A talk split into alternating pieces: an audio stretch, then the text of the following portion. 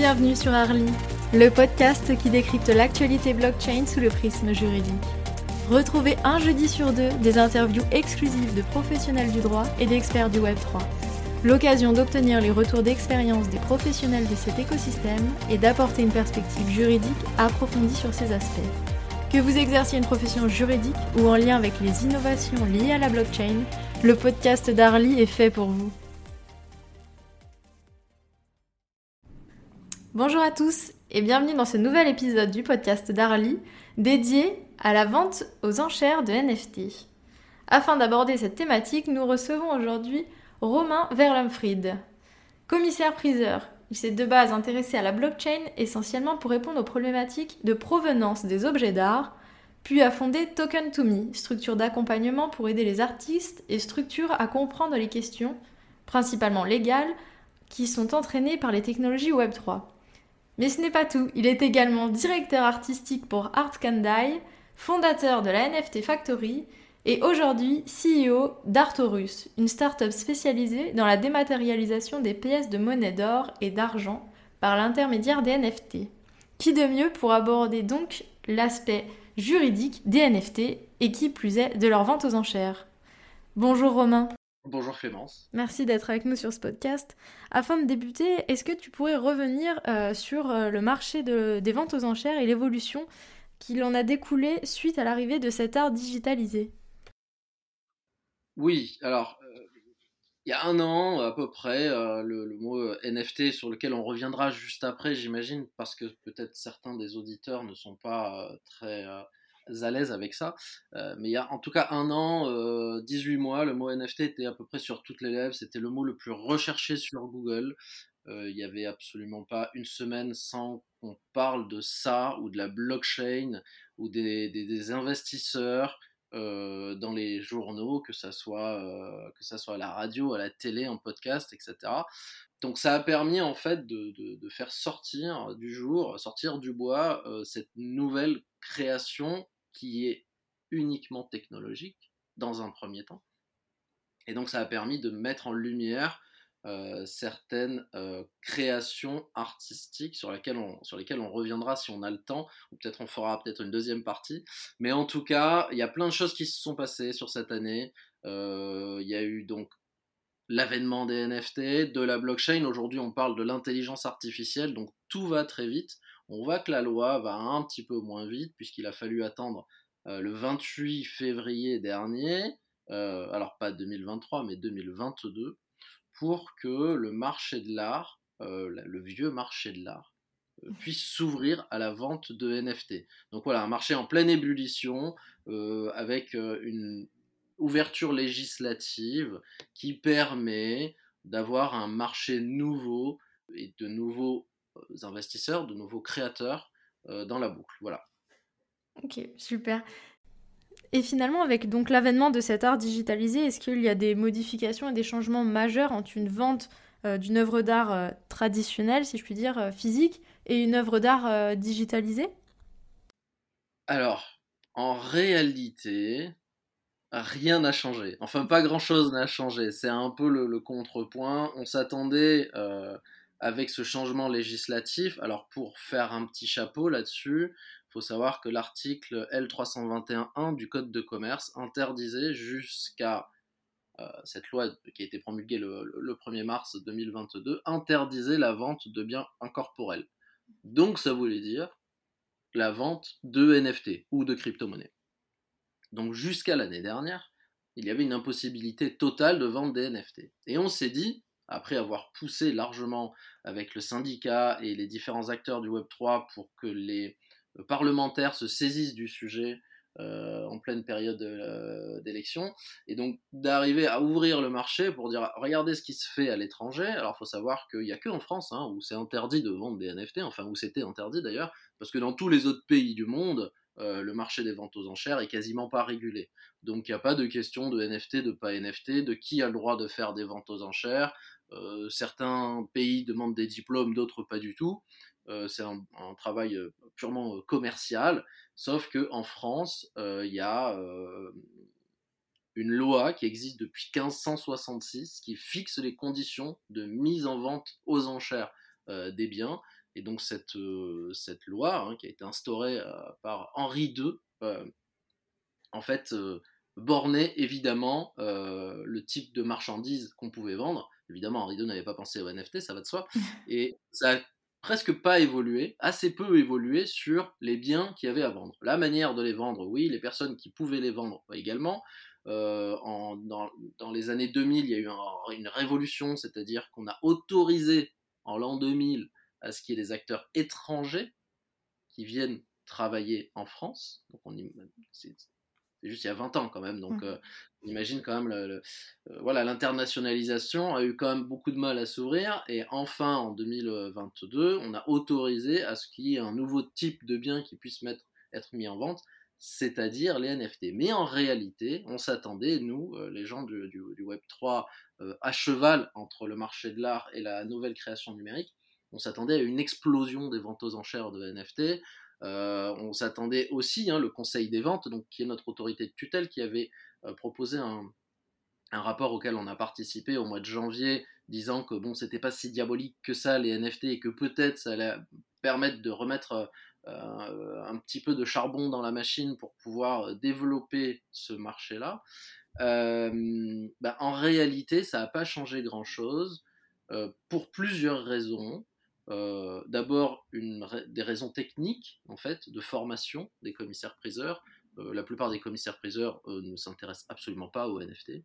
Euh, il y a dû avoir, en l'espace d'un an, une dizaine de ventes aux enchères de NFT. donc 10, 10 commissaires-priseurs qui se sont intéressés de près ou de loin à ça. Et des gens qui perdurent là-dedans, ça se compte sur les doigts d'une main. Donc ça n'a rien changé euh, dans les faits, hein, il y a très peu de ventes aujourd'hui. En vente aux enchères, vous mettez euh, sur des sites autorisés qui répertorient toutes les ventes aux enchères euh, en France et en Europe, vous mettez NFT, vous devez avoir moins d'une cinquantaine de propositions, alors qu'il se vend, il se vend plusieurs dizaines de milliers de lots par jour en France. Donc mmh. c'est une goutte d'eau. On s'attendait à ce que ça révolutionne le marché. Pourquoi Je fais question et les réponses, mais pourquoi? Parce qu'en fait, euh, pardon, hein, je, je Vas-y, vas-y. Euh, en fait, OpenSea, OpenSea qui est la plateforme la, la, plus connue de vente aux enchères de NFT, ouais. réalisait en chiffre d'affaires 2 milliards d'euros par mois l'année dernière. Donc 2 milliards d'euros par mois de vente de NFT, alors que le marché de l'art à lui tout seul en France faisait 2 milliards d'euros par an. Donc, on s'est dit que ça allait apporter une nouvelle manne financière dans le marché, faire augmenter les volumes par l'intermédiaire des NFT. Sauf que bah, on s'attendait pas à euh, une récession économique qui était un peu dégueulasse, et puis plein de, euh, petits pics, euh, j'allais dire, dans la bulle. J'aime pas utiliser ce mot-là, mais pour les, sociétés que je vais citer, c'était des, des, bulles, quoi. Donc, il y a eu, pour les initiés, Terra Luna, Celsius, FTX, SVB, et différentes, euh, différentes euh, sociétés qui ont fait faillite et qui ont mis un peu du plomb dans l'aile dans, dans, les NFT. Et puis la technologie avançant beaucoup plus vite que euh, les techniques de vente ou que la législation, ça va de soi. Et eh bien on est passé aujourd'hui un peu à autre chose, sauf pour les gens qui travaillent euh, depuis des années dans les NFT, mais aujourd'hui on ne parle quasiment plus que d'intelligence artificielle. Donc pour répondre à ta question, même si je suis un peu long, aujourd'hui la vente aux enchères de NFT dans des ventes publiques, euh, c'est très très anecdotique. Voilà. Peut-être qu'on peut revenir maintenant sur la définition du NFT avant de, de, continuer la, discussion, qui est une meilleure euh, compréhension pour les personnes qui ne connaissent pas. Tout à fait. Donc NFT, qu'est-ce que ça veut dire? Ça veut dire euh, en anglais, pardon, non-fungible token. Donc token non fongible. Il faut savoir que euh, un token non fongible existe dans la législation française. Ce, vocable existe depuis euh, des décennies. Donc aucun problème de compréhension là-dessus. Sauf que vous allez demander à des avocats et même des juristes un token non fongible à définir aujourd'hui, c'est un peu compliqué. Disons simplement que le NFT est un protocole informatique qui permet d'enregistrer la propriété d'une œuvre sur un registre décentralisé. Je m'explique, c'est comme si vous aviez la possibilité vous-même, euh, un peu technique mais admettons, la possibilité vous-même d'enregistrer votre acte de propriété de maison ou d'œuvre sur le registre d'un notaire sans demander au notaire. Et ça, c'est un protocole informatique qui le permet. Donc en fait, le NFT, ce n'est rien d'autre qu'une technologie qui permet d'accéder à un service qui, euh, jusqu'alors, n'était pas accessible depuis... Euh, alors, on parle de blockchain. la blockchain a... Euh, qui dit blockchain dit Bitcoin, c'était la première. donc depuis une quinzaine d'années, on peut aujourd'hui un, un, registre général qui permet d'implémenter des informations totalement sécurisées. Donc, si vous voulez, c'est comme si votre certificat d'authenticité d'une œuvre, ou votre certificat de propriété de voiture, ou votre certificat de propriété de maison, vous pouviez euh, le dématérialiser en l'enregistrant dans un registre qui était consultable par tous, mais modifiable par personne, et qui était totalement sécurisé. Donc le NFT, c'est juste ça. Voilà. C'est la preuve que votre bien, qu'il soit euh, matériel ou immatériel, vous appartient réellement par une sorte d'horodatage numérique. C'est tout. Ok, c'est très clair. Et euh, maintenant qu'on a vu la définition, donc euh, quand tu fais euh, une vente aux enchères de NFT, finalement, c'est, vu que c'est immatériel, comment vous remettez bah, l'œuvre à l'acheteur? Alors ça c'est une très bonne question parce que c'est en, en, ça que ça a un peu secoué les vieilles guêtres des commissaires-priseurs et c'est pour ça que certains ne se sont pas lancés dans l'aventure parce que sur le plan technique, quand on ouvre un peu le capot si on veut, euh, ça chamboule un peu toutes les habitudes des commissaires-priseurs. Je veux dire par là que un commissaire-priseur qui vend un tableau, bah, il y a un vendeur qui arrive avec son tableau, euh, qui confie le tableau au commissaire-priseur, le commissaire-priseur le met, le met dans son stockage jusqu'à la vente. Pour l'exposition, il l'accroche au mur. Après la vente, il donne au propriétaire. C'est assez simple. Euh, c'est une remise en main propre, dans le vrai sens du terme d'ailleurs. Pour un NFT, c'est difficile parce que le NFT euh, se transmet alors, euh, de, on dit de wallet à wallet. Donc un wallet, c'est un portefeuille numérique. C'est comme si vous envoyiez, euh, je sais pas moi, de l'argent via votre compte bancaire ou votre compte PayPal ou votre compte euh, X ou Y qui existe aujourd'hui. Une solution de transfert d'argent d'un compte à un compte. Ben là, vous transférez non pas de l'argent, mais la propriété d'une œuvre.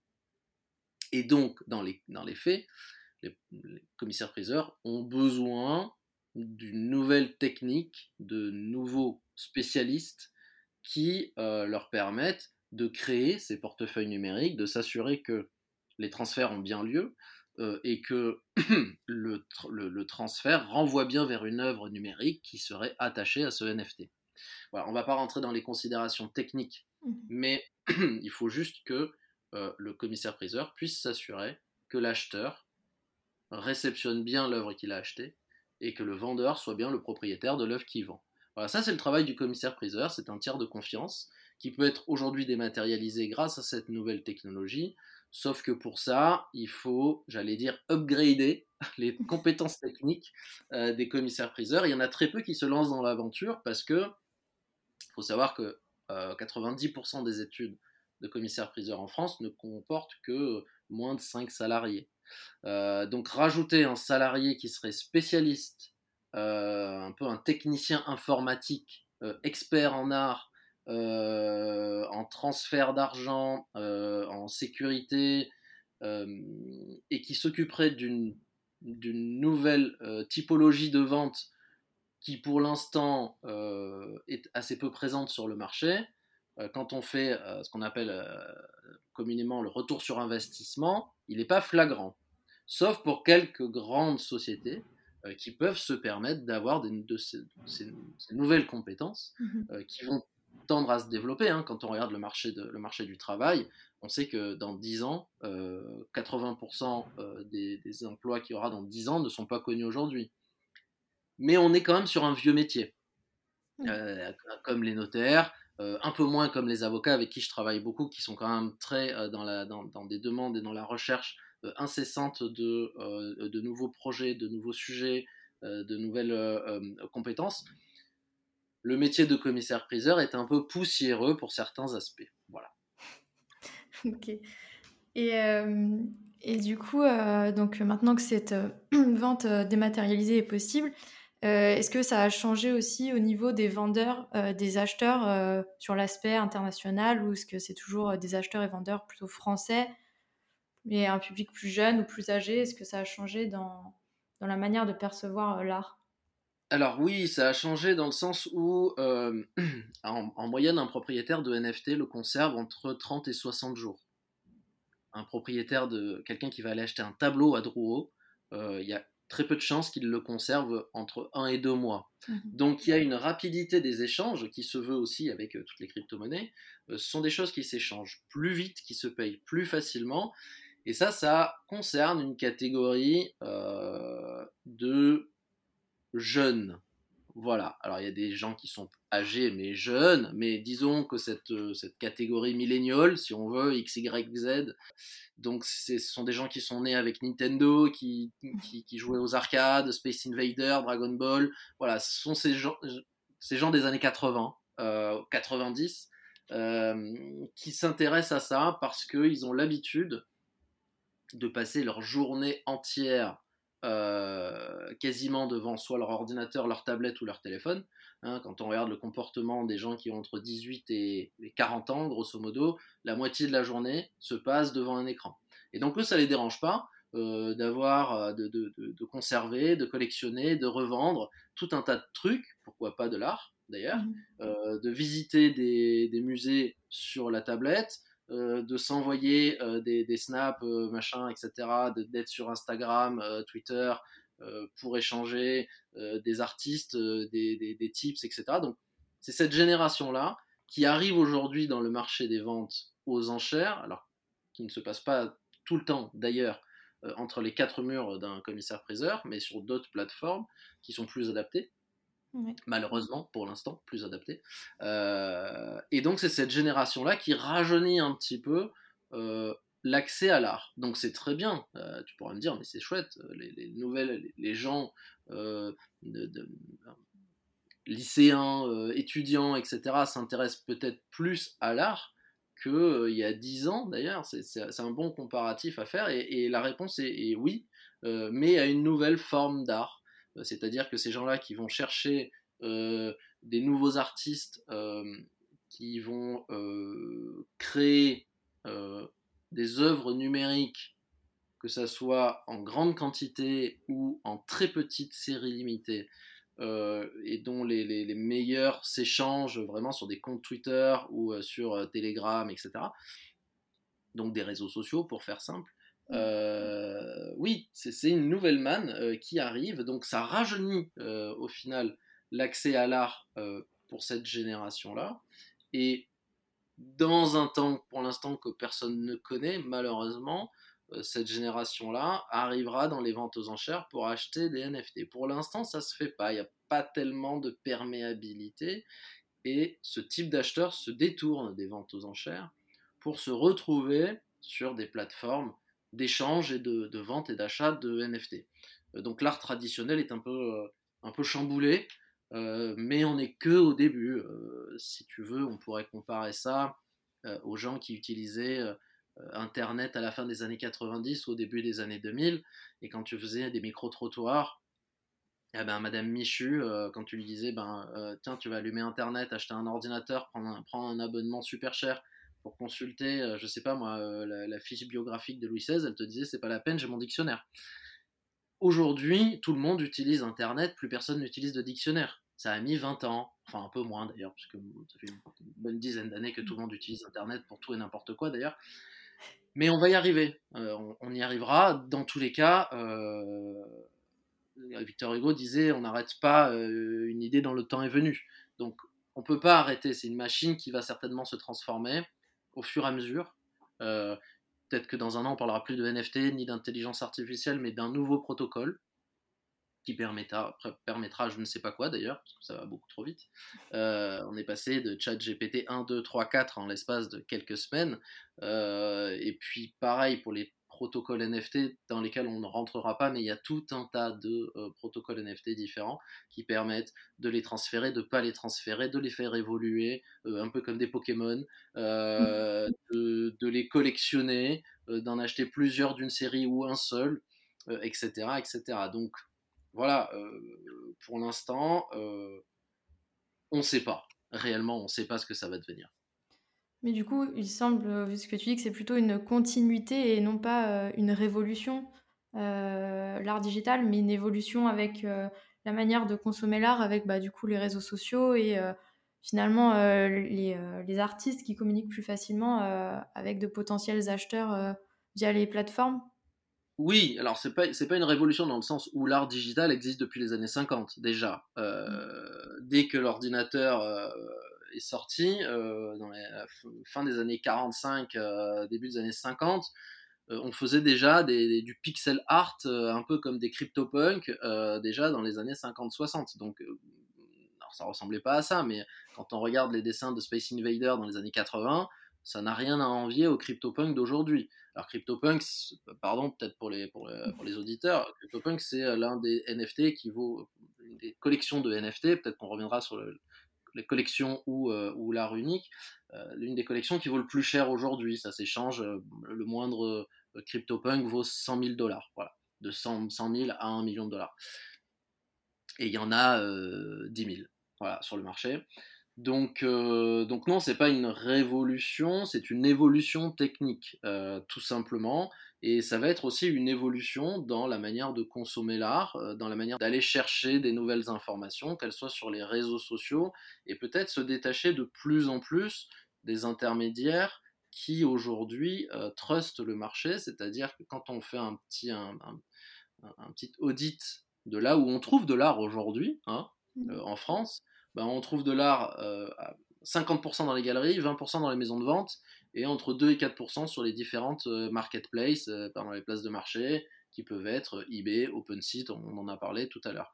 Et donc cette, cette division-là ben, tente à se renverser parce que les nouveaux acheteurs ne vont plus en galerie, hein, tout simplement. sauf s'il y a des nouvelles propositions qui pourraient leur plaire. Donc on est en train d'observer en fait un changement de paradigme, on aime bien utiliser ce mot, enfin en tout cas un renversement de situation qui, euh, bah, qui est dû euh, ben, euh, à, ces, nouveaux acheteurs, nouveaux créateurs, et cette, bah, cette nouvelle génération, on pourrait l'appeler queer, woke, etc., sans pour autant faire de, de, de parallèles un peu scabreux, mais effectivement, c'est cette génération-là qui est plus pétrie de, euh, d'égalité, euh, plus féministe, euh, plus respectant les, minorités, soucieux de l'environnement, de ne pas utiliser de moteur diesel, etc., etc. Je sais que ça fait un gros globalisant dans lequel on ne peut pas ranger tout le monde, mais c'est cette génération-là qui s'intéresse réellement au NFT, au-delà de la spéculation. Donc oui. Et puis en même temps, pour finir euh, de dérouler ce fil-là, les crypto-artistes aujourd'hui, les plus cotés, euh, sont complètement en marge de ce circuit traditionnel. Ils ne sont pas en galerie et leur popularité, pour finir avec les réseaux sociaux d'ailleurs dont tu, poses la question, leur popularité ne doit rien ni aux galeries d'art, ni aux sociétés de vente aux enchères. Euh, et leur seul motif, leur seule gloire de légitimation, c'est Twitter ou Instagram. Voilà, c'est leur nombre de followers. Alors, c'est bien, c'est pas bien. Ça, je laisserai aux auditeurs le soin d'en juger. Mais en tout cas, c'est là que se passe le marché. Ok, très bien. Et pour revenir à des questions plus juridiques sur euh, le NFT, euh, il y a une question qui se pose, c'est en fait les droits associés euh, à l'œuvre d'art. De manière générale, quand tu fais une vente d'une œuvre digitale, finalement, c'est qui possède les droits d'auteur, de reproduction, enfin, qu'est-ce qui est cédé? Alors, ça dépend. Euh, dans ce monde totalement ouvert, c'est le vendeur qui choisit. Euh, dans le droit français, on a le code de propriété littéraire artistique, euh, et d'ailleurs il y a le, le, CSPLA, donc le Comité supérieur de propriété littéraire artistique, qui a rédigé un rapport au mois de juin dernier, donc qui date pas tellement au final, et qui est très ouvert sur, euh, sur l'avènement de ces NFT, les, nouveaux modes de consommation artistique, mais qui met en garde les nouveaux artistes, et les anciens aussi qui voudraient se lancer d'ailleurs, sur tous ces droits associés, à savoir la propriété, la reproduction, les droits de suite, donc c'est-à-dire les droits qui sont euh, euh, versés aux, artistes sur les différentes reventes des œuvres. Mmh. donc tous ces droits-là sont découpés dans les contrats de NFT. Alors un contrat de NFT, attention je vais dire un gros mot, euh, c'est un smart contract, alors qui n'est ni un ni smart euh, ni contract d'ailleurs.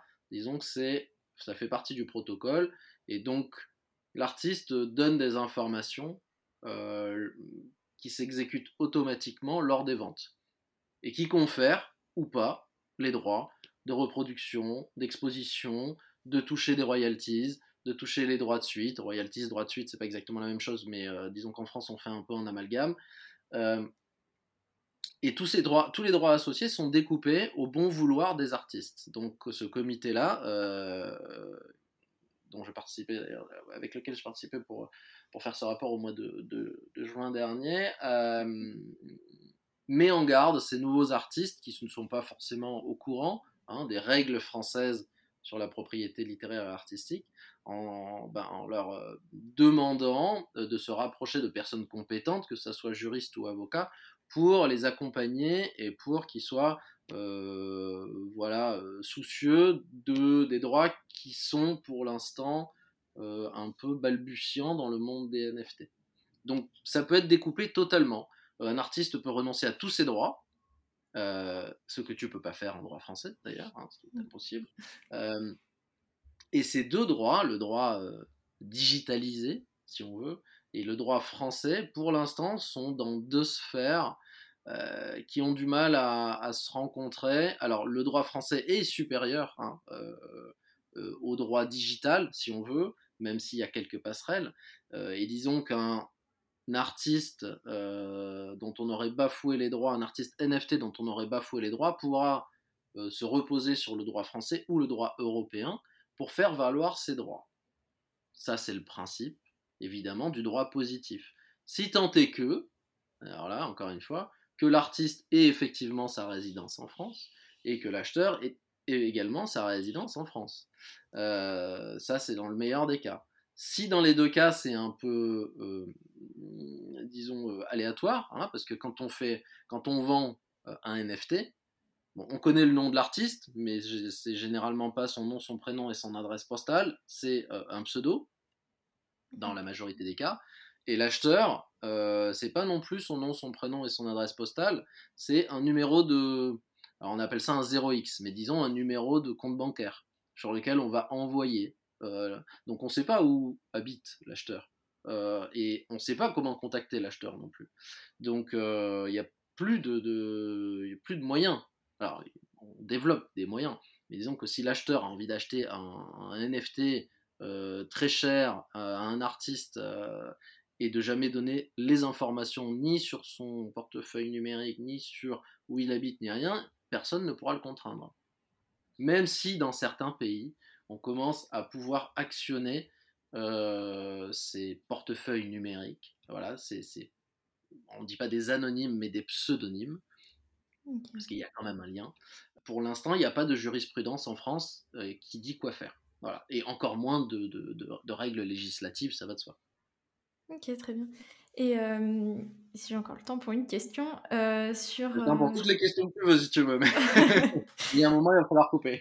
Euh, alors, juste si on peut aborder peut-être la propriété intellectuelle rapidement et comment cela va se passer, parce qu'on voit aux États-Unis, il y a eu notamment l'affaire Birkin qui a fait pas mal de bruit. Euh, est-ce que, enfin, en tant que commissaire-priseur euh, pour une œuvre, comment ça se passe pour euh, vérifier tout ce qui va être droit de propriété intellectuelle? Eh bien, c'est une bonne question parce que c'est la problématique principale. Il faut savoir que, pour revenir sur cette plateforme OpenSea, qui vend la, grande, la très grande majorité des œuvres NFT sur, le marché international, ils ont publié une, une étude qui dit que 75% environ des NFT disponibles sur, leur plateforme sont contrefaits. Donc ne sont pas vendus par les propriétaires. Ça veut dire que ça peut être des copies. Alors notamment Picasso, il y a énormément d'œuvres NFT Picasso sur, sur la plateforme, mais ça peut être complètement autre chose. En fait, on peut copier un artiste peintre, un photographe, et comme tu l'évoquais tout à l'heure, l'image d'un sac Hermès, ou tout un tas de trucs, une bouteille de, une bouteille de vin, une voiture, etc. Donc il y a des droits en France et de manière internationale d'ailleurs qui sont attachés au respect de la propriété intellectuelle, c'est-à-dire que on ne peut pas, euh, sans autorisation de l'auteur ou de l'artiste, copier, découper ou modifier une œuvre de l'esprit, pour faire simple. Euh, sauf que le marché numérique permet, euh, de manière très simple, très rapide, avec des logiciels, que ce soit Photoshop ou autres aujourd'hui qui sont accessibles même à des gens qui ne savent pas s'en servir, permet en quelques minutes d'éditer des dizaines de milliers de NFT, euh, par exemple, je reprends l'exemple de Picasso, euh, de, faire des dizaines de milliers de NFT de Picasso, euh, et en appelant son compte Picasso Fondation, et en les vendant à des acheteurs peu scrupuleux. Donc ça, c'est une problématique effectivement majeure de la vente d'œuvres de l'esprit. après, sur les droits associés, bon, ça c'est une autre question, mais sur la contrefaçon, c'est le principal problème. Alors il y a des, disons que on essaye de mettre en place euh, et les marketplaces aussi des vérifications, euh, des pastilles, euh, comme on voit sur les réseaux sociaux. Mais sinon, c'est le, problème qui existe partout, et notamment dans les ventes aux enchères, c'est-à-dire qu'il faut s'assurer que le vendeur soit bien propriétaire. Alors, en termes d'objets physiques, c'est très simple. Euh, le droit français dit que si tu m'apportes un tableau, eh ben, je considère euh, que tu es propriétaire du tableau parce que c'est toi qui l'as en main. Euh, je ne me rappelle plus de l'article du Code civil qui dit ça, mais les juristes qui écoutent connaissent bien. donc tu m'apportes un meuble ou quoi que ce soit d'autre que tu peux déplacer d'un point A à un point B, mis à part une voiture, euh, tu me dis je suis propriétaire, bon ben euh, j'ai un peu l'obligation de te croire. Euh, et, mais le commissaire-priseur doit faire des recherches quand les œuvres posent des questions. Si tu viens avec un tableau de Picasso, le premier réflexe du commissaire-priseur, ou de l'homme de l'art d'ailleurs, va être de te demander la provenance. De te dire, bah tiens, tu l'as acheté où, à quelle date, dans quelle galerie, est-ce que ton grand-père connaissait Picasso, etc., etc. Donc ça, c'est ce qu'on appelle euh, des, renseignements de, due diligence en anglais, donc de, faire des recherches sur la provenance et de prendre des précautions là-dessus. Ce qui existe depuis, euh, depuis que le marché de l'art existe, dans le monde physique, dans le monde numérique, c'est quand même très difficile parce que le vendeur se cache souvent derrière un pseudonyme et il est très difficile d'aller chercher euh, l'information, la, première information, la provenance. Euh, encore une fois, on met en place euh, des, outils qui permettent de remonter les chaînes de transactions, euh, de dire, bah tiens, j'en sais rien moi, Lapin Bleu m'apporte un NFT d'un CryptoPunk, pour reprendre l'exemple, comme ça au moins il y a un fil dans la conversation, mmh. m'apporte un CryptoPunk, on va devoir rechercher d'abord s'il est vraiment propriétaire ou si c'est lui qui l'a fait par rapport à la date de création et par rapport au portefeuille numérique qu'il a vendu avant lui, mais aussi avant lui, et peut-être même l'avantage et l'inconvénient de ce marché numérique, c'est que tu peux faire des dizaines, des centaines, des milliers de transactions par jour. Donc des fois, ça peut brouiller les pistes. Mais euh, il y a des euh, logiciels, euh, pour dire les choses simplement, qui permettent d'aller voir si le propriétaire euh, originaire euh, est effectivement celui qui détient les droits. Donc c'est un peu plus long et c'est aussi pour ça euh, que devant la tâche informatique qui pourrait incomber au commissaire-priseur et à l'expert face à des sujets un peu compliqués, de sécurité, de chaîne de transactions, que les NFT pour l'instant ne sont pas totalement rentrés dans les ventes aux enchères, parce que tu imagines bien, encore une fois, ce que je disais d'ailleurs au début, que si les commissaires-priseurs se mettaient à avoir une catégorie de NFT, il faudrait qu'ils prennent une personne à plein temps pour vérifier que le propriétaire effectif est bien celui qui prétend être, que l'œuvre est bien originale, qu'elle n'a pas été modifiée, découpée, euh, et que ça provienne pas non plus d'un transfert de fonds non autorisé. Encore là, euh, on n'en a pas parlé, euh, mais c'était pas le sujet, mais que les fonds qui ont servi à payer soient clean, parce que les commissaires-priseurs ont des obligations de traçabilité, de transactions, de fonds, notamment avec les cellules TRACFIN,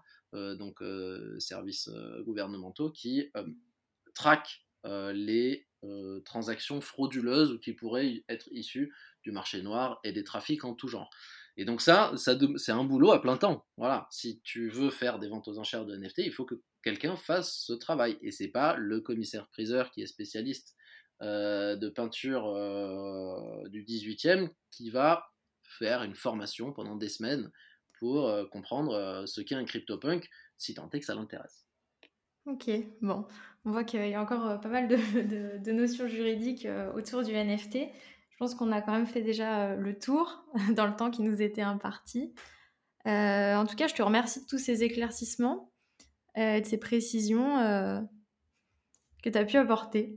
Bah, j'espère avoir été clair déjà, euh, parce que c'est un peu difficile. L'appréhension euh, du, du, sujet est un peu difficile parce que au-delà du, du, fait que bon, des fois on ne comprenne pas cette nouvelle forme d'art, ce que je peux très bien comprendre, mais ça c'est les histoires, euh, c'est une histoire d'époque, hein, à, la, création de la de la photographie à la fin du 19e siècle, Baudelaire disait que ça marcherait jamais.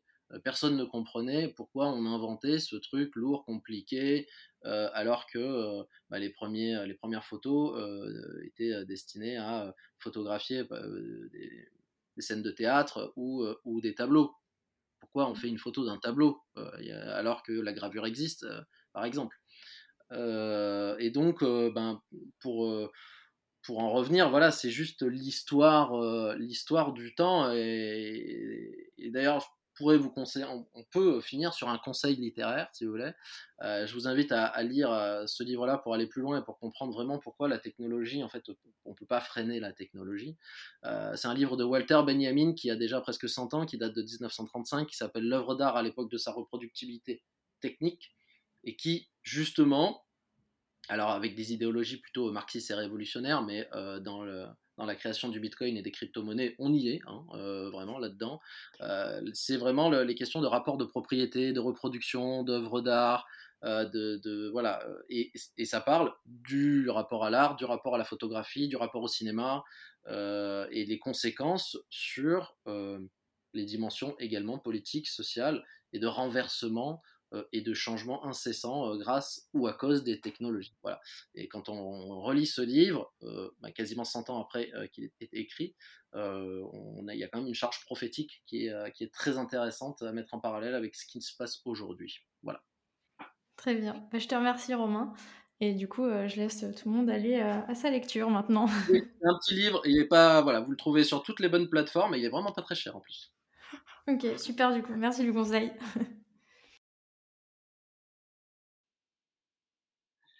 Eh bien, merci, c'était chouette.